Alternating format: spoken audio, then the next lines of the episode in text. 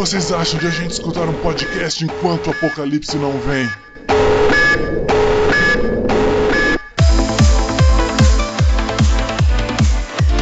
Bem-vindos, meus amigos! Está começando mais um Enquanto o Apocalipse Não Vem.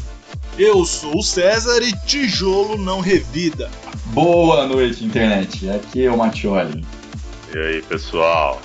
Eu sou o Léo, eu sou o melhor amigo do Cezinha. Os outros dois ele não gosta, ele só gosta de mim. Eu sou o Leandro, o amigo menos gostado do, do César. Hoje vamos falar sobre o Grande Dragão Branco, filmaço que passava na sessão da tarde. Se você tem mais de 25 anos, provavelmente você já viu o Van Damme nesse filme.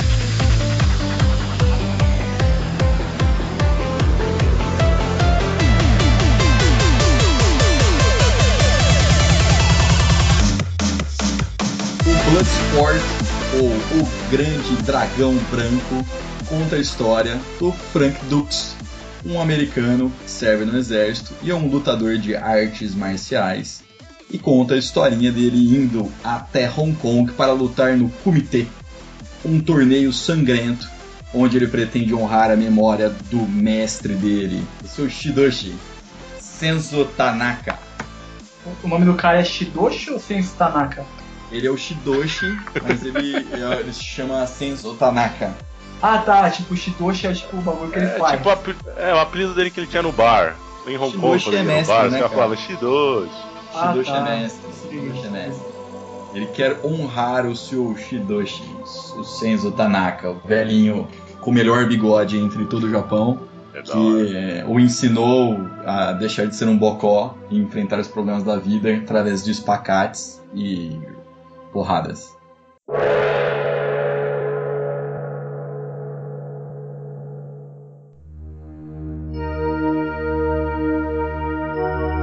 Eu me surpreendi muito reassistindo o filme por ele ser baseado numa história real. Caralho, tinha um cara que fazia Mas é- isso, mexia o peito mesmo pra intimidar os outros? Na? Essa parte, essa parte existe em qualquer, em qualquer lugar. Qualquer academia que você for aí, o cara vai olhar pra você e mexer os peitos pra te intimidar. Vamos pensar no seguinte, qual que é a primeira lembrança que vocês têm desse filme? Todo mundo viu na sessão da tarde? Nossa, cara. Cara, lembrança mais importante é a tremidinha, que ele fica tremendo a cara assim. Tem muitas cenas fantásticas nesse filme, cara. Tem a cena que o mestre dele corta o boné deles, assim que ele aparece, ele corta Ah, o boné com a espada. Aí ele não faz nada, aí ele fica em choque e o mestre dele fala pra ele: É, não, você é bom, você não tem medo. Eu cortei o seu boné com a minha espada e você nem se mexeu. Essa parte é fantástica. Tem a parte em que o mestre deles se mostra um sádico horroroso, que ele manda o, o cara servir chá, vem dado pra ele, e quando ele acaba de servir o chá, já é incrível, né? Você servir o chá vem dado. Ele ainda dá uma porrada no cara.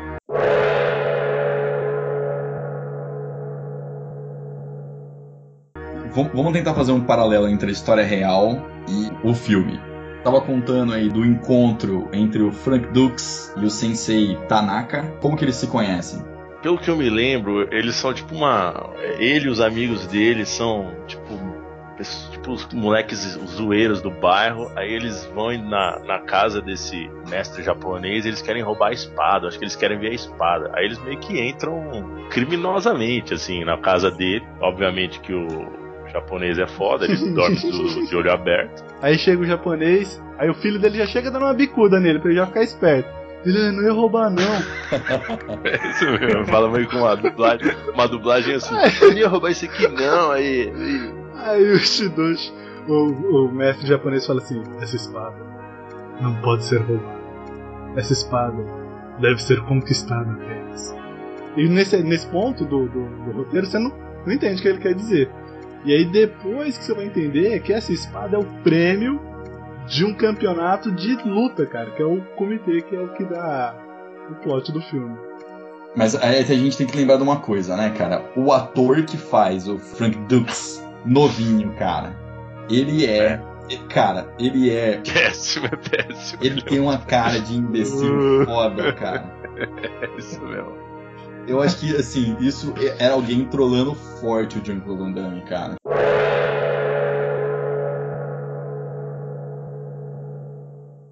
Esse, esse filme é de quando? É de 80 e alguma coisa? Nossa. 90? 88. Esse filme de 88? 1988. Vocês sabiam que tem duas continuações desse filme? Não, continuações desse filme. não passava na sessão da De tarde. 1996 e 99. O Grande Dragão Branco 2 e o Grande Dragão Branco 3. Não. Deve ser. Podia ser o Grande Dragão Cinza e o Grande Dragão Negro. né? Eu fiquei pensando, cara, por que Bloodsport se tornou o Grande Dragão Branco no Brasil? Alguém sabe? Por causa dos filmes do Bruce Lee. Ah, Que o Bruce Lee, todos os filmes dele era alguma coisa do dragão, né? Muito bem. Ó, a sinopse do Grande Dragão Branco 2. Bloodsport 2, The Next Committee. Sinopse. O filme conta a história de um ladrão chamado Alex. Ele é mandado para a prisão e ali conhece um grande mestre que lhe ensina o mais letal estilo de luta que já conheceu. A mão de ferro. Como forma de agradecimento, Alex promete utilizar seus conhecimentos na mais perigosa arena do mundo. Então, mas vamos lá. É, qual que é a história real por trás do Grande Dragão Branco? Quem que sabe aí? Cara, eu- o que eu lembro da história real é só. É, é muito resumido que é um cara que. do exército que lutava pra caralho. É, é só isso. Aí ele foge pra lutar num campeonato e os caras vão atrás dele. Acho que. Tá. É, aí começa a separar então o real do mito, né, Léo? É, O Frank Dux, ele participou realmente do comitê, só que não foi em 88, foi em 1975. O comitê não foi em Hong Kong, ele aconteceu em Nassau, lá nas Bahamas. E quem bancou, né, ele foi convidado para participar justamente por causa do mestre dele, que era um cara que havia realmente participado de outros comitês e tinha ganho, né, era um cara proeminente. E aí eles convidam o pupilo dele para participar. E quem pagou para ele ir participar, e aí que a trama fica bem mais legal do que do filme, foi a CIA, cara. Supostamente, isso não fica muito claro né, nas entrevistas que ele deu na época, ele foi lá, ah, tudo pago pela CIA, para ele dedurar essa máfia que organizava esses comitês de 5 em 5 anos. Só que a, a, a ideia é que ele fosse, só pegasse lá o contato dos caras, depois dedurasse para a CIA. Só que ele não só foi para a final do comitê, como ele venceu o comitê e quebrou vários recordes. Então, Hum, legal. a parada saiu um pouco fora e ele nunca mentiu ou desmentiu que participou do exército, mas ele depois, um- alguns anos depois, 1980, ele fez uma entrevista que foi publicada numa revista chamada Black Belt, lá nos Estados Unidos, contando toda a história do comitê, e ele foi reconhecido pelos especialistas da revista como um dos maiores especialistas em artes marciais. O cara certa maneira, muito mesmo. o cara lutava muito. E de certa maneira, o comitê é o que depois foi evoluir pro MMA, né? É, é, tirando que não é até a morte, sim. Mas o comitê também não era até a morte. é, tinha o, o Cara. maluco lá do- dos peitos lá que matava todo mundo. O cara era sinistro, cara. Mas o Chong Li matava porque ele era malvado, não é porque era regra. Exatamente. Não, não. Não precisa ser até a morte. Os organizadores, eles não gostaram, não gostaram quando rolou a morte. Eles viram de costas. É, eles, É verdade, é verdade. Aí o, eles ficam tristes, o cara. Bolo Yang faz assim com a mão. Ah, vai tomando. É, é. Ah, sai daqui, vocês não sabem de nada. Bom é E aí nas caras costas deles ficavam três dragões assim. O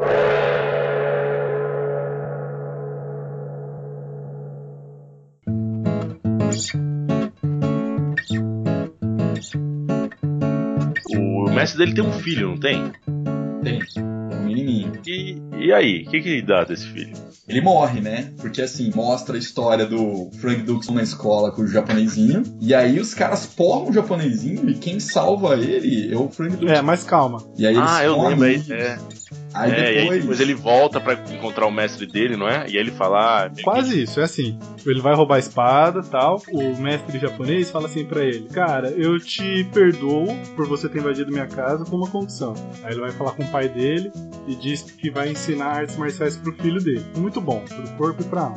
Mas a real intenção do Tanaka era que o Frank Dux se tornasse um saco de pancadas pro filho dele. Filho dele poder treinar com a pessoa de verdade.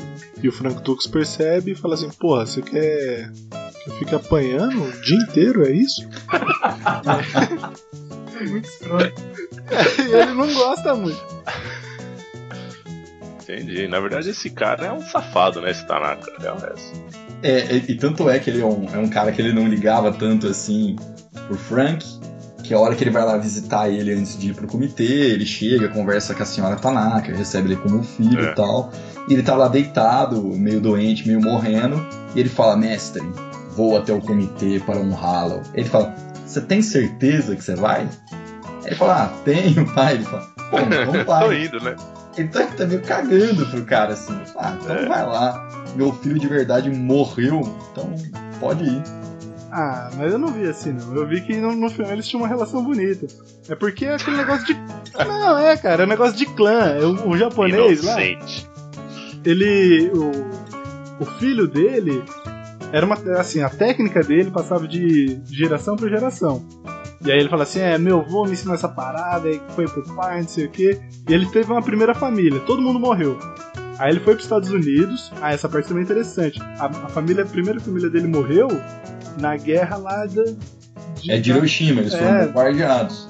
E aí ele foi pro país que bombardeou eles, que é os Estados Unidos, fez uma nova família lá. Por quê, né, cara? Ele queria vingança secretamente. é por isso que ele fica batendo no Frank jovem, cara. É, tá que- aquela raiva. Na verdade, ele fica traindo jovens pra casa dele à noite com uma espada brilhante. Pega esses jovens e espanca eles. Na verdade, o Frank É. deu certo, mas tem vários outros que ficaram paraplégicos por causa dele. Ele sai, ele sai na vizinhança à tarde e fala assim: Rapaz, tem uma espada bonita naquela casa. Disfarçado, né? Com um óculos e um narigão assim. Nossa, tem uma espada da hora lá. Espero que você não vá lá olhar, hein? Com aquele óculos, com o nariz, tá ligado? E É. bigodinho. A gente podia fazer a prequel, né? Antes do Dragão Branco. Mas aí o que acontece é que o Van Damme ele assume essa coisa que é de pai pra filho. Então quando ele aceita entrar no comitê representando o clã do velho lá, é como se eles fossem da mesma família mesmo. Tanto é que quando ele chega no comitê, os caras falam assim: ah, você é do clã, não sei o que lá. Ele fala: sou, porra. Sim, aí tem a famosa cena do tijolo. Que, aliás, muito me surpreende que é, um- é uma técnica real. Se você, amiguinho, jogar no YouTube a técnica do tijolo aí, você vai ver vários caras que estudaram nessa arte marcial criada pelo Frank Dux. E você vê os caras aplicando o golpe e realmente quebrando o tijolo de baixo. E sabe que, e sabe o que eu acho legal? Que o filme. Você vai falar, ah, é um filme ruim? Depende. É um filme simples, que as coisas acontecem de uma maneira rápida. É um filme simples. É porque assim, o cara. É um filme Tipo assim, simples. o cara falou: a gente tem que colocar um cara branco pra absorver a cultura oriental de luta. Qual que foi a motivação do cara? Cara, que motivação maluca. Ele vai lá, rouba a casa do cara. Não, vou te ensinar. Beleza, vou aprender. E ficou assim, cara. E aí, tudo bem. A motivação tá lá, você tem que aceitar. Aí, aí o, o moleque. É, por que, que ele quer ir pro comitê? Porque o filho real queria ir pro comitê e morreu. Morreu como? Não importa. Morreu. aí ele herda esse desejo do moleque e vai pro comitê. As coisas vão se resolvendo assim.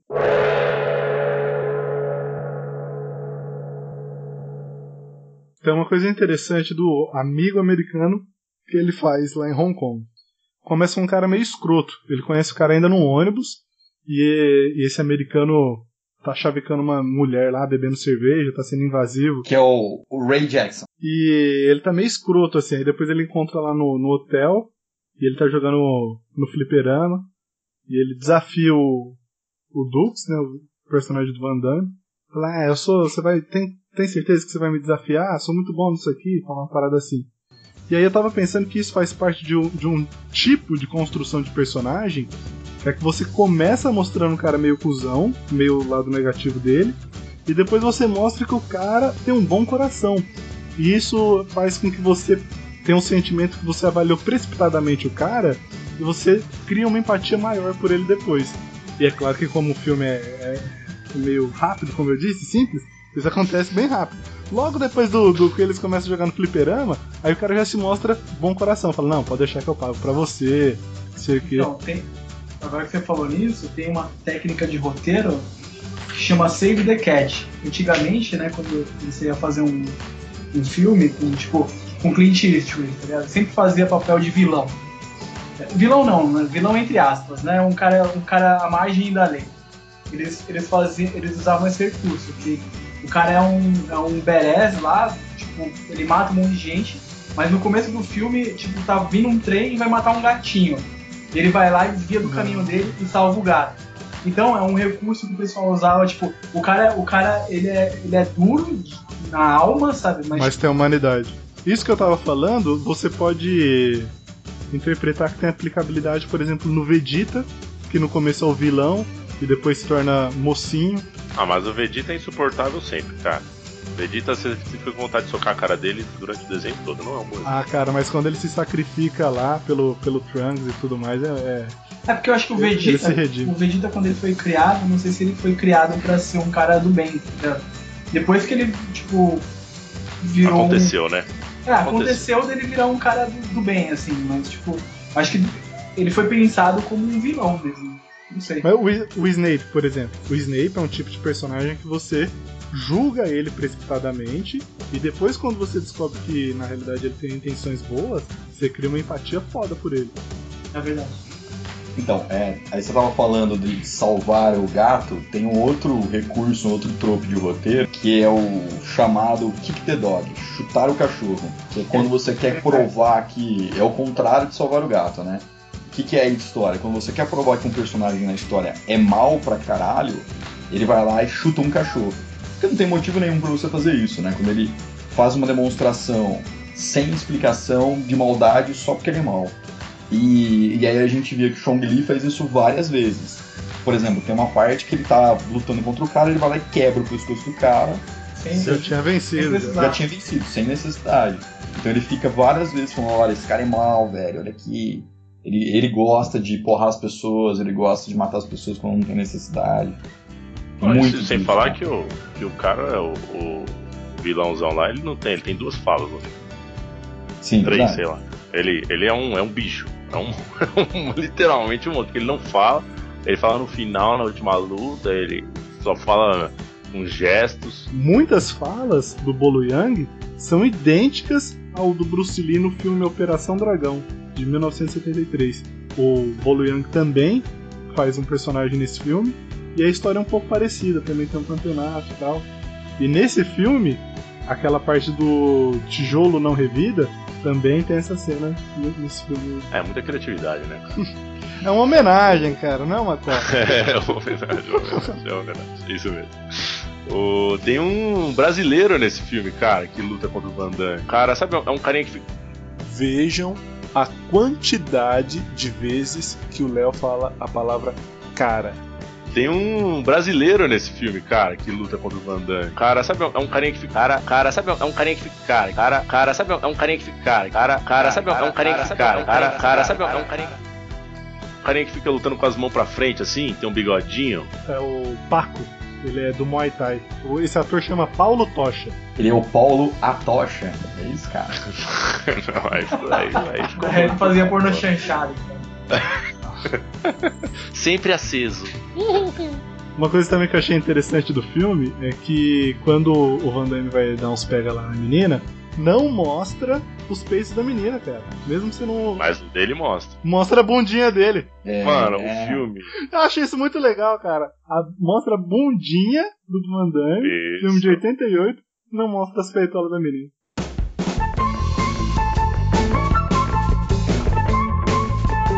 Aí vamos falar sobre essa, essa personagem, a Janice. Por que caralhos que ela existe na história? Pra ter. O filme ter mais do que meia hora, cara. então, eles têm que fazer, né? Tem que gastar dinheiro. Aí ela, ela existe pra que tenha a cena da moeda, que. né? Quem que não. Cena da moeda que ele aposta pro cara. Ela, né? Bastante machista. Você que gosta de machismo, César. Eu que gosto de mais.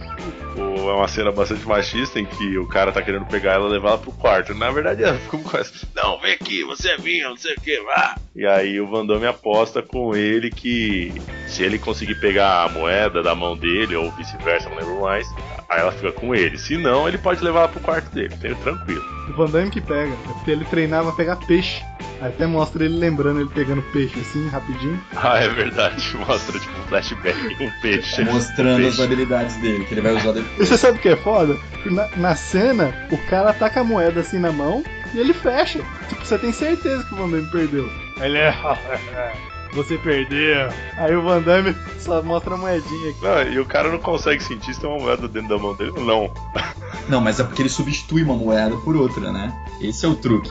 E agora eu vou falar outra parada que a cabeça de vocês vai explodir. Cara, é muito Esse truque é real. O Jean-Claude Van Damme fez essa porra de verdade. Era um truque de festa que ele sabia fazer e ele resolveu incluir no roteiro.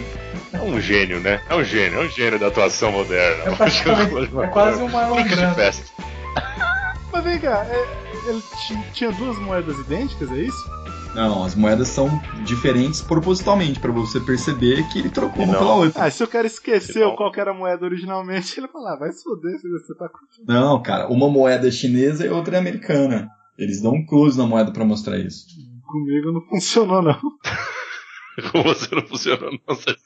Eu não tinha entendido, cara. Eu falei, ué. Que bom que você não tava no filme. Ai. Mas aí, cara, ela serve pra, ela serve pra isso. Ela aparece.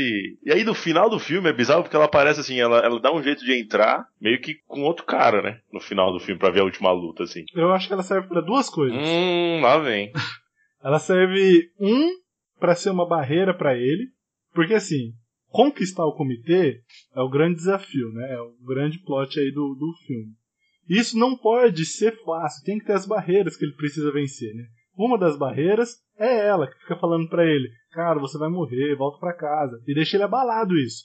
Até Não deixa uma- ele abalado. Não deixa. Não, deixa. Tem uma hora que Não ele tá no deixa. ônibus e ele fica pensando assim, pô, meu amigo ficou mó mal, a, menina fica falando Não, pra eu ir embora. Não, não, não. Ele só tá mal porque o cara dele tá mal. Ele não tá pensando em voltar pra casa. Ele tá pensando em estourar a cara dos outros. É só o que ele pensa nesse filme, é estourar a cara dos outros. Não, mas tanto é que ele vê o reflexo do Bolo Yang no, no vidro, aí É. dá um susto assim, não, não tem nada.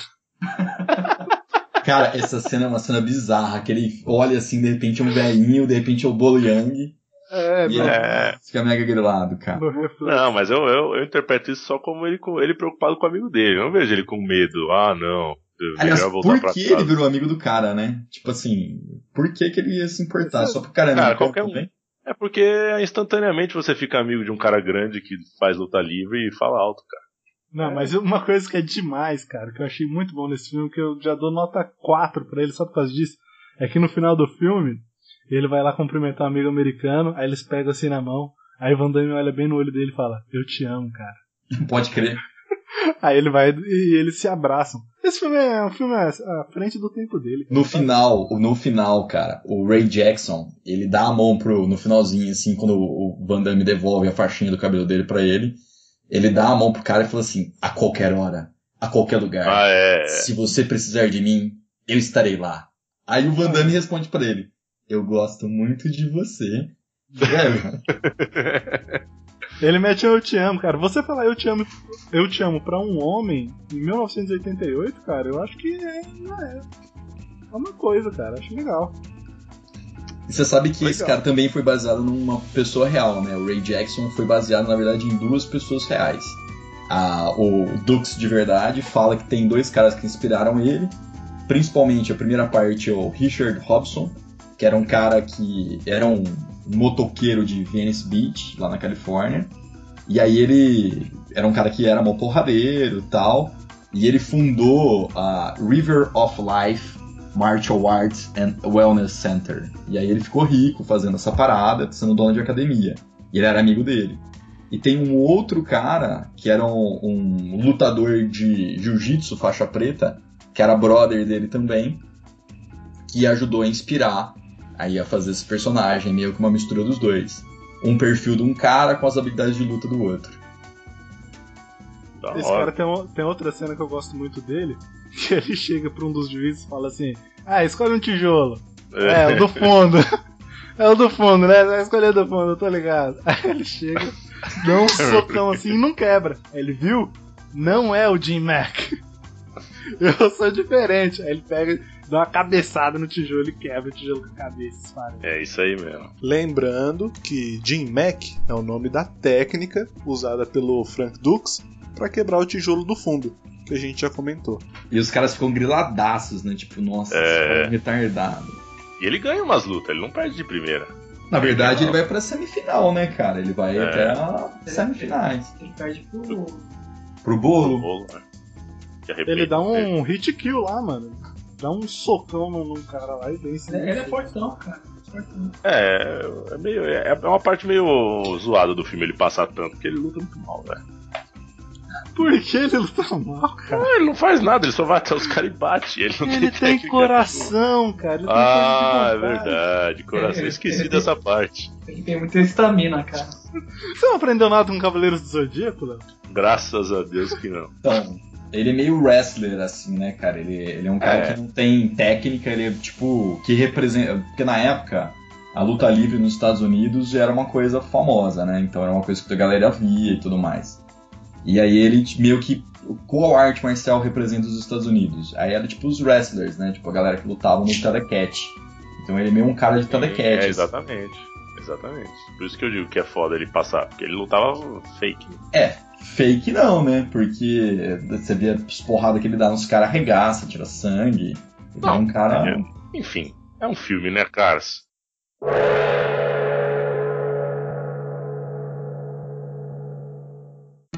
Agora, uma coisa que fica também claro é que existia uma federação de artes marciais mundial, vai saber por quê, e de que de fato deveria existir na época que patrocinava o comitê.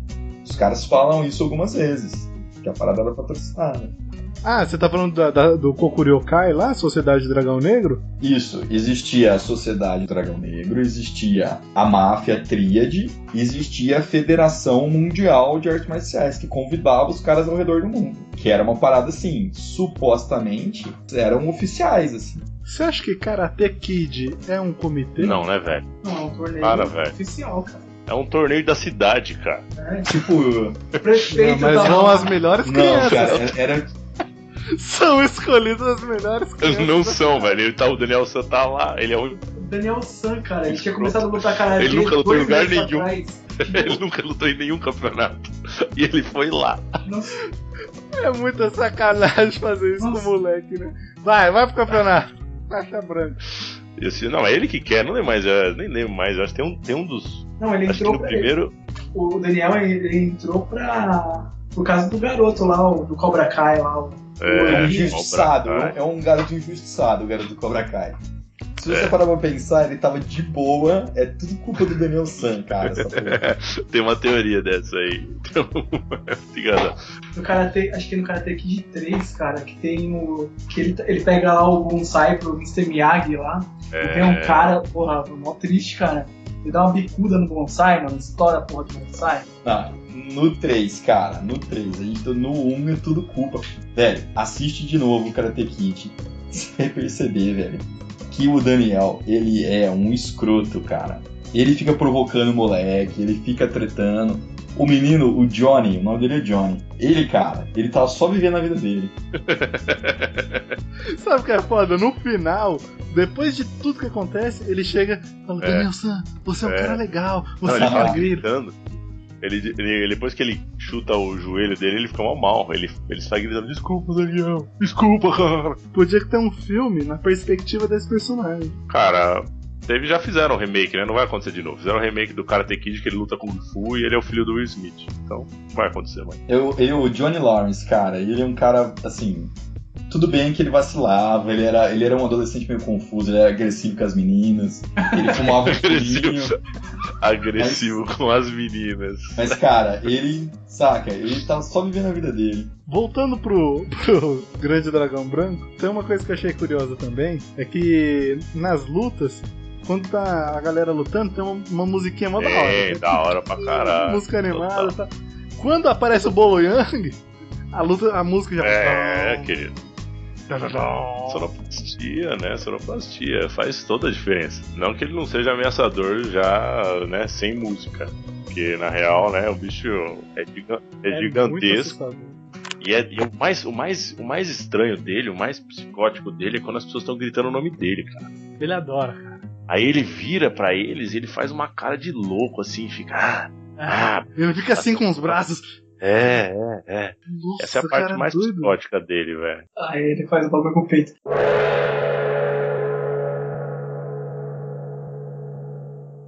Cara, eu tenho um amigo que ele, ele trabalhava numa empresa de contabilidade, tá ligado? E aí ele, ele, ele ficava. Ele ficava lá na mesa dele e tal. E tinha uma mulher, cara, que tentava pegar ele. E aí ele, ele dizia que a mulher chegava na mesa dele e fazia o bagulho do. do... Do Chung Li? Te Mentira! juro por Deus, cara. A mulher chegava, encostava assim os braços na, na mesa E o peito começava a começava pular. a balançar o peito, cara. Ela, ela chegava e ficava, tipo, tremendo o peito, cara. E, eu- e o Thiago ficava afastando, assim. Mas, Não achava maneiro, não. pô, uma fã, uma fã do filme, cara. Devia ter chamado essa mulher pra conversar com nós aqui.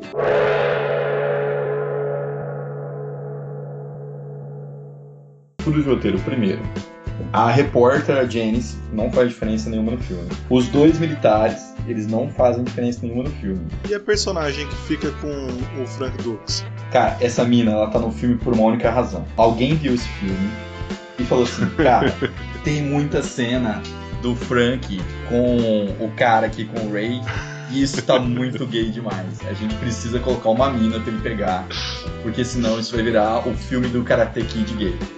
É isso, cara. Só tem essa explicação. do cara tem que Só tem, só Só tem, tem essa explicação. Os caras assistiram o filme e falou, já sei. Ah, já sei, tive uma ideia. Vamos fazer uma cena de sexo e mostrar o Van Damme só pelado e ela, e ela, e ela vestida toda hora. Cara, não tem como. Porque os caras assim, porra, esse cara do espacate, esse cara o tempo todo pelado. Tem todo esse tipo de coisa. O cara falando que ama o outro no final. A gente precisa É. colocar uma mina pra ele. Mas assim, uma coisa que é uma preocupação da produção é fazer um filme meio família, assim, né? Porque o filme, embora. Não, cara. O, o Não é filme. um filme de família. Não, ele tenta atingir o maior público possível e ter um. Cara, tem, tem o cara cuspindo os dentes de ouro no chão e o cara indo lá e pegando. Ele, Não ele é quebra a perna do outro, velho. Ele quebra a perna, dá uma fratura exposta. É uma das cenas mais afetivas do filme, É, cara. retiro o que Filme disse. de família. É, trailer passando o Rei Leão. Não, assista também. Blood Sports. Parece O nome do filme é. Blood Sport. Mas acho, É. acho- que o lance com violência não era tão, tão Preocupado, forte né? nos anos. É, não era tão. Pô, mano, os caras os caras, os caras davam brinquedo com serrinha elétrica pra criança. Né? Tipo, violência é o de menos aí, cara. Cara, passava na sessão da tarde, às 3 horas da tarde, É. essa porra. E não tinha corte, velho. Ninguém tá preocupado com isso, cara. Ninguém tá. Eu acho que o fator, o fato, tipo, assim, é, é- é zoado, mas o fator gay eu acho que, tipo, faz mais sentido, cara. Tipo, Cara, eu acho que o- na real, se quer saber a real, o cara foi escrevendo e deu nisso aí. O cara não tava pensando a mínima. Ah, vou botar uma mulher porque tem que ter uma mulher. Velho, Porque tem um sabe cara quem que escreveu o- a primeira versão do roteiro? O próprio? Frank Dukes, cara. Então, mano. Você acha que Não. ele não ia colocar nenhuma mina? Ele fala, não, É, ele ficava lá. Tinha 10 minas, né, no roteiro. Lá no- Vocês acham que esse filme, ele é. Qual o gênero? Sessão O da tarde gênero? porrada. ação, né? Luta. Ele é motivacional também. Ah, não, né, velho? Ele tem essa pegada igual do rock que você falou, cara. Ele tem uma, uma história de superação bacana. Não tem, velho. Quando ele ele, fica- só vai lá e Ah, quando ele fica cego. Não, cara, essa parte é muito louca. Você não ficou desesperado, cara, quando ele ficou cego? Não, eu sabia ele que ele ia pegou- ganhar. Se algum, se algum momento nesse filme você ficou preocupado se ele ia ganhar ou não. Quando, quando ele olha assim pras mãos, assim, pras duas mãos, ele vira e faz. Cara, aí tem uma parada que a gente precisa falar, né? O Frank Dukes de verdade, ele disse que ou, realmente aconteceu ao final desse jeito. Que ele foi lutar com o Chong Li de verdade e o cara realmente jogou areia no olho dele. No caso do filme não é areia, né? Mas jogou areia no olho dele e ele ficou cego e ele venceu a luta cega. Isso tá lá na, na entrevista que ele É, deu, cara. isso, isso daí, cara, eu, sem saber nada sobre esse cara, sem saber nada sobre quem ele enfrentou, sem saber nada sobre o campeonato, eu truco, cara. Não tem como ganhar de outro cara cego, velho. Não tem. Ele pode falar o que ele quiser, ele pode falar o que ele quiser. O cara tá cego contra outro cara. Uma só, luta. só uma perguntinha Ele vai cara. perder, velho. Ele vai perder. É. Cara, voltando. O Frank Dukes não ganhou de ninguém cego. Ponto. Acabou. Qualquer. qualquer... Ele tá cego, o cara não tá enxergando. Ele O não é que ele é um cara, é um Não cara. é que ele é um cego. Não, mas não é que ele é um cego que veio treinando cego faz meses. Aí, ainda assim eu trucaria. Se ele falasse que ele entrou um cara cego no campeonato mortal e ele ganhou. Ele estudou É. a vida toda, de repente ele ficou cego.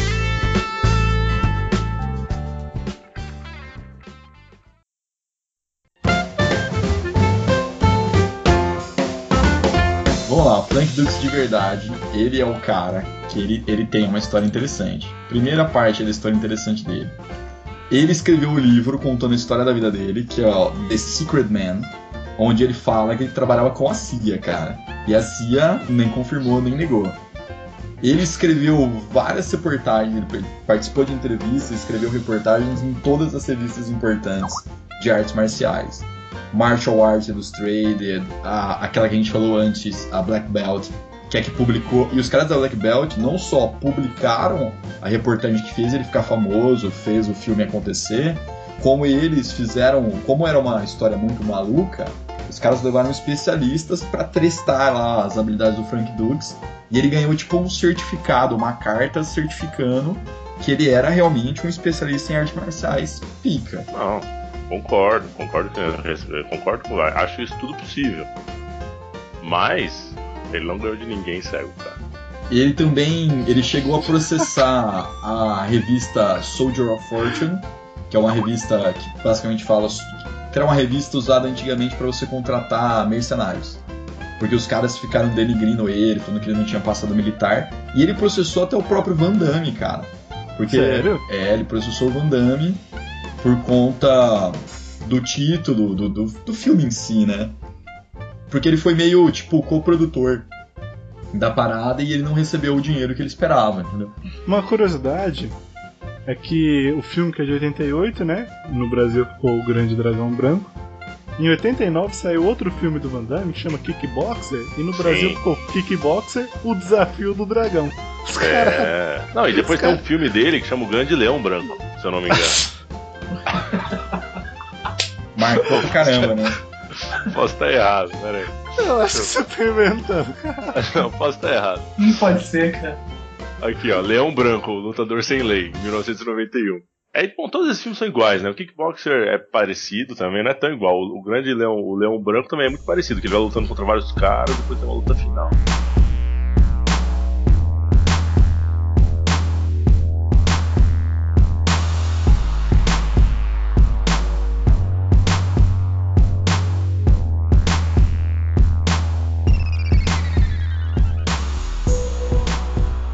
O, o Dux aí, depois, ele, ele criou uma, uma escola de luta, né? Que é alguma coisa Ryu. E Ryu, em japonês, significa dragão. Chama, o estilo dele. Dux criou seu próprio estilo de arte marcial, conhecido como Ninjutsu, no ano de 1975, chamado de Dux Ryu Ninjutsu. Entendi. É o Rio Branco. Se você não sabe que ele é branco, ele é bem branco. Também menção ao fato de ele ser o primeiro ocidental a ganhar um comitê também. Pode crer. O que, que vocês acharam daquele golpe filho da puta que ele dá de fazer um espacate e dar um soco no saco dos caras? Aquilo. Ah, faz parte. Foi a primeira vez que ele fez isso no filme? Porque ele tinha feito antes. Eu acho que foi a primeira vez. Aí depois o, o Johnny Cage tem um golpe no Mortal Kombat que é a mesma coisa. Não, não, o Johnny Cage é o. É baseado nele. Ah, cara, eu acho que faz parte, né? E ele, ele não é que ele dá um soco, ele dá um gancho no saco do cara, né? Caramba, cara, eu acho muito errado alguém fazer isso, ainda mais o protagonista, cara. E o juiz é um filho da puta, né? O juiz ele vê isso, ah, não tem problema. O cara. Ah, tem- Mas tudo, vale Ah, tudo. Vai, vai, o cara- cara- vale você jogar um pó branco no olho do outro, cara? O juiz não, não fez nada. O cara arrancar Ah, vale tudo. quebrar a E espinha o pó, um, o pó- o pó branco, o pó branco teoricamente foi, né, na surdina. Agora, de resto, fizeram coisas muito piores, né? Que mataram a pessoa, né? Acho que é pior matar do que dar um soco no um saco. soco no saco. Quebraram a perna de outro, levou, deixaram o outro em coma. Pô, E aí tem aquela parada que o, o Chong Li lá, ele seria coreano, né? Porque o cara que cuida dele lá, que é o amiguinho dele, que coloca a pastinha no cinto, tem um símbolo da Coreia. De certa maneira aí, ele seria um coreano. Porque não tem muito a ver com o estilo de luta. Uma coisa que fica muito patente é que esse filme ele tem uma regra clássica. Ele começa as lutas usando o uniforme completo. conforme as lutas vão ficando mais difíceis, ele vai arrancando a parte de cima, e na última luta, que é a final, que é quando o bagulho é sério mesmo, ele arranca também a calça e luta de shortinho. Essa é parada ensina que quanto mais pele você tá mostrando, mais letal você é. E, e o, o ringue no final, que é o tipo. Ele é. Não é, ele Curva- curvadinho assim, né? Tem duas É, não, ele é, ele é pra cima, né? Ele tem tipo um. No meio ele, ele é alto e depois ele abaixa nos Ah, cantos, é né? verdade. Ao contrário, né, cara? Ele, Ele é tipo- alto nos é. cantos e é fundo no final. É pra Aí- aumentar o nível de dificuldade, né? Porque você não pode fugir, né? E também é pra dar uma altura pro cara poder dar voadora no outro, né? Que pro Van Damme é super conveniente, Importante. né? Acho que o Van Damme, acho que o Frank Dukes fez esse pau, esse, esse ringue aí, cara, só pra dar. Só pra ele arrebentar o bolo. Porque ele, ele ganha no final, os últimos golpes que ele faz são tipo, uma série de voadoras clássicas do Van Damme, né? Que não eram clássicas na época, né? Que era a primeira vez que ele É, tava exibindo. exatamente. Ele fez uma série dessas aí, e uma delas ainda tem uma cena fantástica, que é em câmera lenta, o pé dele batendo na cara do cara. Nossa, da hora.